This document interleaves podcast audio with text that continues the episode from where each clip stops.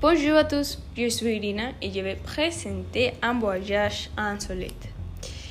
Les destinations que j'ai choisies, c'est Real de 14 parce que j'aime Real de 14 et parce que à Real de 14 il y a beaucoup d'activités pour faire, activités sportives pour bien connaître la ville activités pour aller avec la famille et activités extrêmes aussi, comme faire un tour à, à.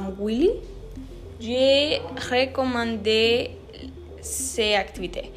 Pourquoi? Parce que c'est une aventure, c'est très drôle et c'est magnifique.